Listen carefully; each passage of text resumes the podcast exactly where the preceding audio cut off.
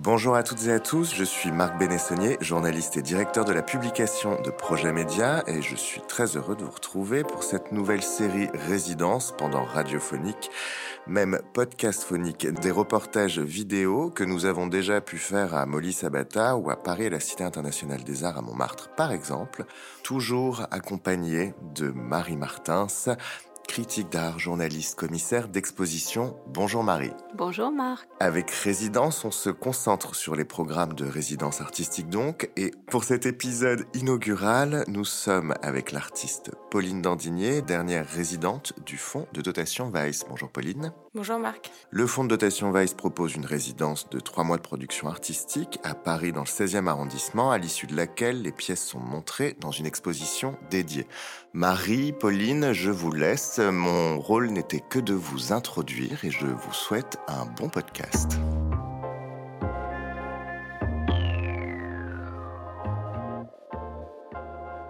Bonjour Pauline. Bonjour Marie. Alors nous allons passer euh, environ 20 minutes ensemble pour essayer de comprendre euh, l'ensemble de votre travail. On parlera après de, de, la résidence et de comment vous l'avez appréhendé.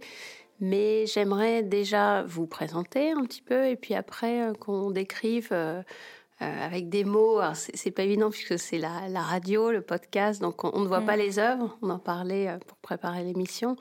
on ne voit rien, donc forcément, il va devoir, vous allez devoir nous expliquer euh, les, quelles sont les, formes, les couleurs, les matières, les structures employées, etc. Alors déjà, pour vous décrire un petit peu, euh, vous avez été diplômé en 2021 des Beaux-Arts de Paris. Oui. Vous étiez dans l'atelier de Dominique Figarella. Exactement. Et auparavant, vous avez été avec Bernard Pifaretti et Sylvie Fanchon. Donc plutôt des peintres, un rapport à la peinture, mais avec une certaine distance. Est-ce que vous pouvez commencer par nous dire pourquoi vous les avez choisis Pourquoi vous avez choisi cet atelier? Bah, au départ, en fait, euh, c'est vrai que c'était assez agréable de bosser avec eux parce qu'ils avaient un, ils bossaient à trois en fait, contrairement à la plupart des ateliers euh, aux Beaux Arts. Et le fait de bosser à trois, il n'y avait pas trop cet ascendant du prof, artiste, euh, qui a déjà une vraie carrière derrière lui, etc. Et, dont euh, toute parole fait un peu office de, vérité. Et là, il y avait un rapport un peu différent, parce que quand il parlait de nos pièces à nous, en fait, ils il discutaient aussi entre eux. Donc, euh, on pouvait choisir un peu qu'est-ce qui nous, intéressait le plus dedans. Et ça permettait un rapport un peu plus facile, je trouvais. Quel rapport à la peinture il privilégié si on parle de déjà pourquoi on choisit la peinture euh, en 2018, 19, 20 et est-ce que vous êtes tout de suite inscrit dans un rapport justement qui est pas évident entre figuration et abstraction? Est-ce qu'ils vous ont aidé à développer ça également? Pour le coup, en fait, même si euh, tous les trois euh, bah, sont, sont, sont, des peintres, en fait, il y avait dans, dans, l'atelier vraiment de tout quand même. C'était pas un rapport juste où tout se centrait sur la peinture ou n'importe. Donc je faisais déjà des, sculptures ou de l'installation là-bas. Et après, euh, je pense que cet échange aussi par rapport quand même à, la peinture, ça, a certainement euh, influencé un peu aussi sur mes sculptures où finalement il y a quand même euh, de, dessus un vrai travail de textile, de, de, couleurs et de formes en fait qui sont bah, des, choses qu'on retrouve beaucoup dans la peinture en fait. Mmh oui, parce que ce qui vous définit, c'est justement ce, parallèle entre une approche picturale et sculpturale. Mm. Et je pense que les œuvres ne soient pas immédiatement définies, c'est-à-dire qu'on a des peintures qui se développent en papier peint, il y a beaucoup d'installations euh, mm. notamment de, fleurs qui, qui, prennent vraiment euh, euh, place dans l'espace. Vous aimez le grand format? Ouais. les formes gonflées, les formes qui, qui, peuvent aussi un peu perturber le, spectateur. Est-ce qu'on peut parler un petit peu des sujets Alors Justement, il y a beaucoup de fleurs. Est-ce que c'est parce que c'est un sujet générique de l'histoire de l'art qui vous renvoie ou comme un, ce qu'on dit parfois un non-sujet qui vous permet de travailler davantage la couleur, la texture euh, Je pense qu'il y a un, peu des deux. En fait, c'est un. Enfin, j'ai beaucoup utilisé la, fleur, mais le, motif vraiment euh, de, de, de, de la fleur euh, classique, quoi, l'idée de fleur par excellence, voilà. Et, et c'est un, un, un, un, motif qui me plaisait parce que c'est c'est à la fois très très reconnaissable en fait tout le monde reconnaît cette enfin, ce, dessin, c'est hyper, c'est hyper générique, comme, comme vous dites. Et puis, en même temps, il y a quand même une réelle histoire derrière, derrière ce, ce motif-là, en fait. et il y a aussi un rapport à, à, la, sexualité en fait qui est euh, intrinsèquement présente dans le dans, dans ce motif là mais sans que ce soit euh, euh, explicitement montré quoi. C'est de l'ordre de l'organique en fait. Donc il y a une sorte de d'évolution qui est possible dans dans cet élément là en fait. Il y a une truc où ça grandit etc visuellement aussi le, au niveau de enfin les fleurs c'est quand même hyper complexe mais en même temps c'est hyper euh, fragile et il y a quelque chose aussi là-dedans qui est euh, ouais que je trouve intéressant. Et alors comment vous partez? Vous faites des photographies, vous prenez des images sur internet, vous dessinez? Quelle est la source?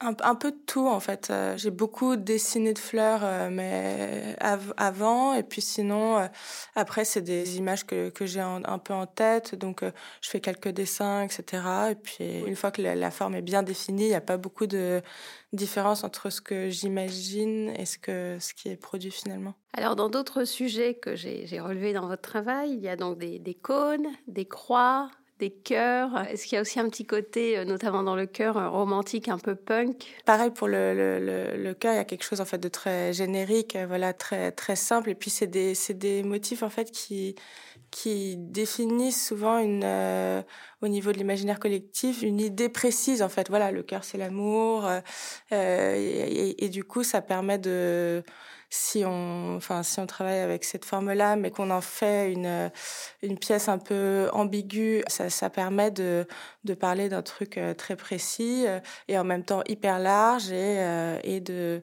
de transformer ça. Est-ce que vous travaillez aussi avec des matériaux trouvés, des objets trouvés? Ouais, ouais.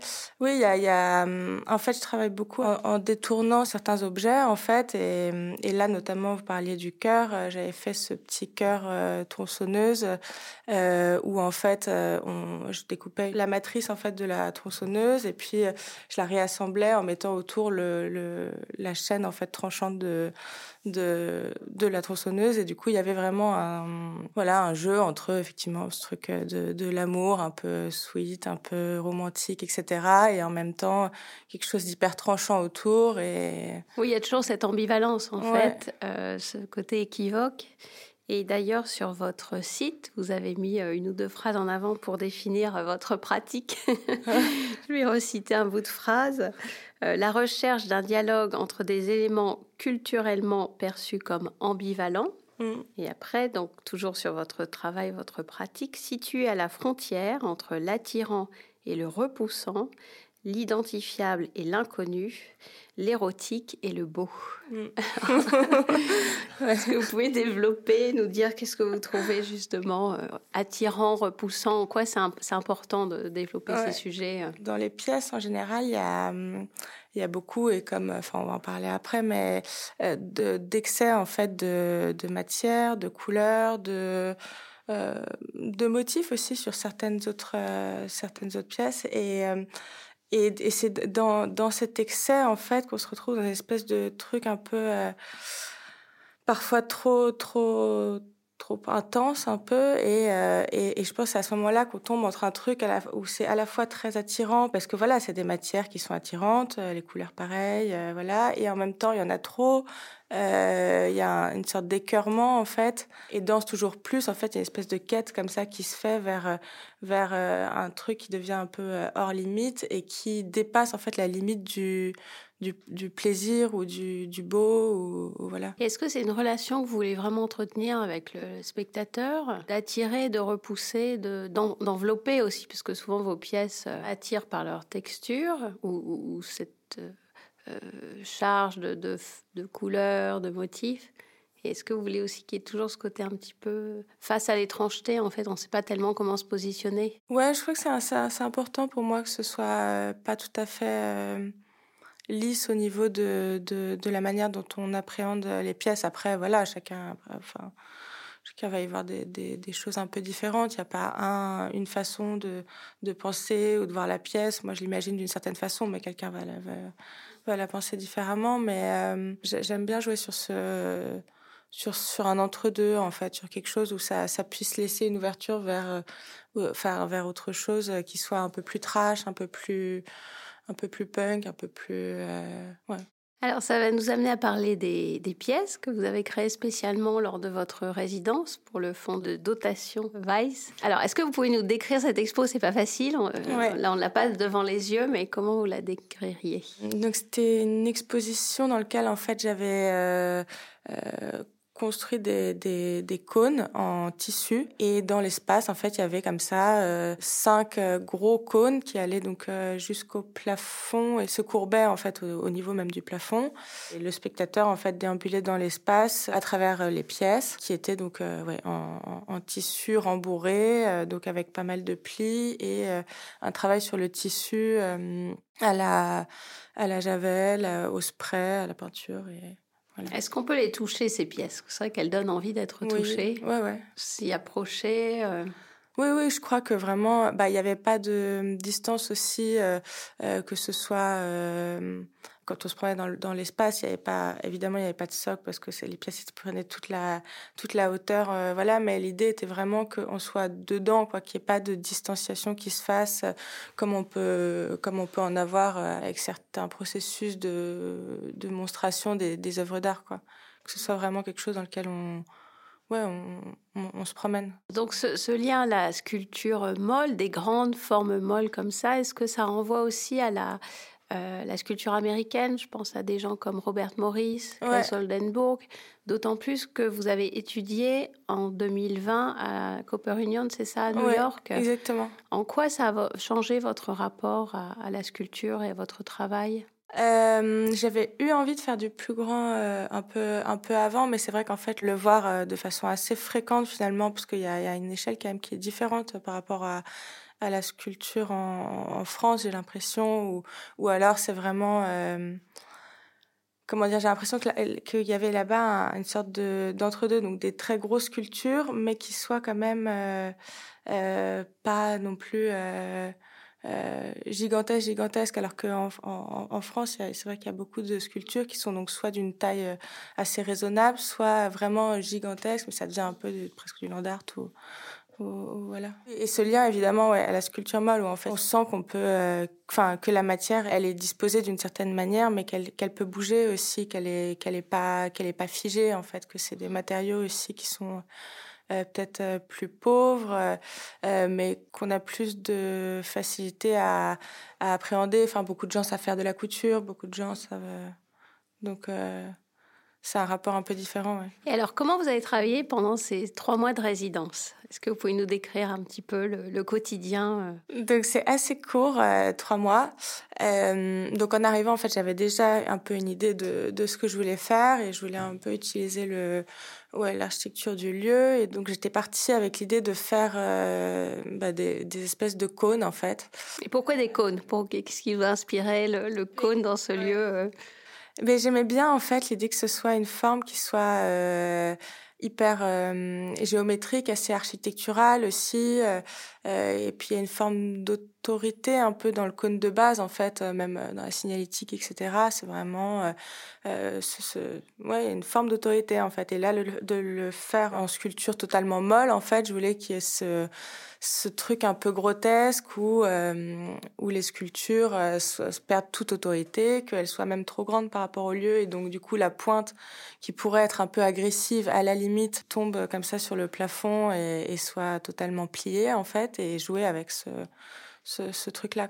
Et vous avez, là encore, est-ce que vous dessinez avant? Est-ce que vous avez réalisé euh, l'entièreté des pièces sur place, c'est-à-dire tout ce qui est couture euh? euh, J'ai dessiné, ouais, avant, pour savoir quel nombre de pièces aussi que je voulais mettre par rapport à l'espace, fait un peu des, des, prototypes. Et après, j'avais une autre expo un peu en, même temps, enfin, qui avait lieu donc deux semaines après. Et donc, euh, pour faire les, les pièces, pour les coudre, j'ai demandé de l'aide à une tapissière.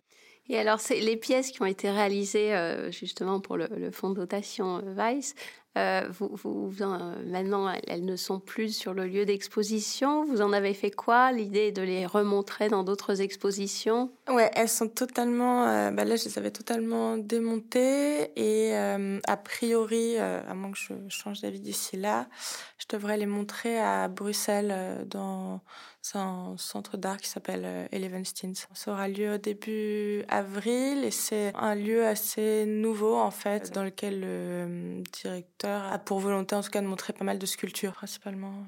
J'aimerais revenir sur euh, un côté qui me semble important dans votre travail et je pense que vous aimez le développer même si vous faites des plus petites pièces.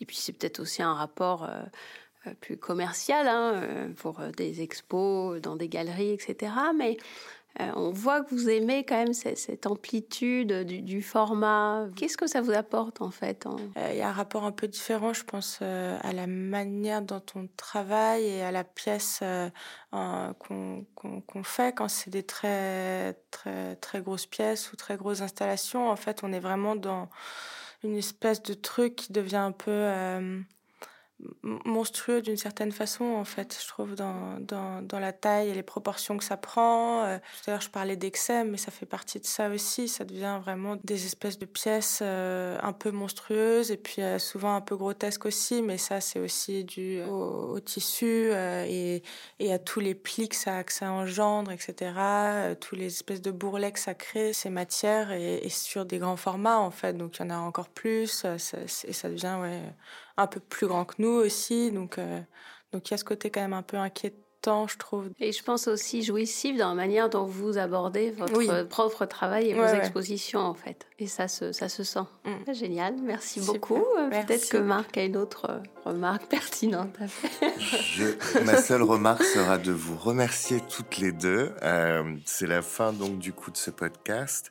Pauline, j'espère qu'on va vous retrouver dans d'autres expositions. Hein. Il n'y a pas que, que le fonds de dotation Weiss. Et on a hâte d'aller d'aller voir vos prochaines monstrations euh, nous, on se retrouvera parce qu'il y a un second cycle de résidence avec euh, le Fonds de dotation Weiss qui va accueillir euh, Melchior Tersen du lundi 30 janvier au 2 avril, à l'issue duquel il y aura une exposition comme d'habitude. Donc, ce sera l'occasion de revenir dessus. Merci beaucoup, Marie Martin, c'est Pauline Dandinier. Et puis, bah, moi, je vous laisse aussi. Merci, Marc. Merci, Pauline.